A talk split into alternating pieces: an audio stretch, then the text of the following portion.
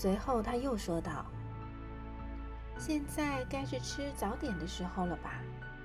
请你也想着给我准备一点。”小王子很有些不好意思，于是就拿着喷壶，打来了一壶清清的凉水，浇灌着花。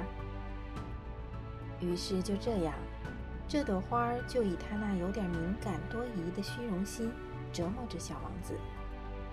例如，有一天，他向小王子讲起他身上长的四根刺。老虎，让它张着爪子来吧。小王子顶了他一句：“在我这个星球上，没有老虎，而且老虎是不会吃草的。”花儿轻声说道：“我并不是草。呃，真对不起。我并不怕什么老虎，可我讨厌穿堂风。你没有屏风？”小王子思忖着。讨厌穿堂风，这对一棵植物来说真不走运。这朵花真不大好伺候。晚上您得把我保护好，你这地方太冷，这里住的不好。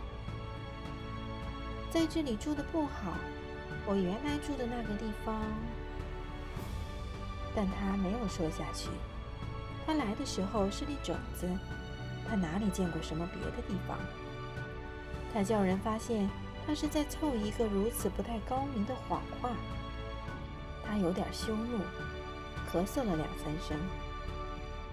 他的这一招是要小王子处于有过失的地位。他说道：“屏风呢？我这就去拿。可是你刚才说的是……”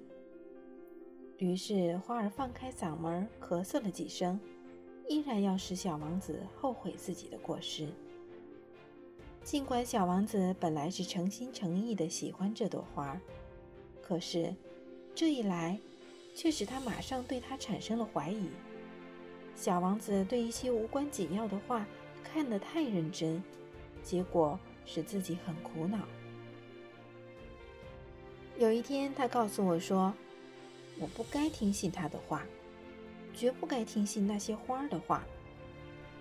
看看花，闻闻它就得了。我的那朵花使我的星球芳香四溢，可我不会享受它。关于老虎爪子的事，本应该使我产生同情，却反而使我恼火。他还告诉我说：“我那时什么也不懂，我应该根据他的行为。”而不是根据他的话来判断他。他使我的生活芬芳多彩，我真不该离开他跑出来。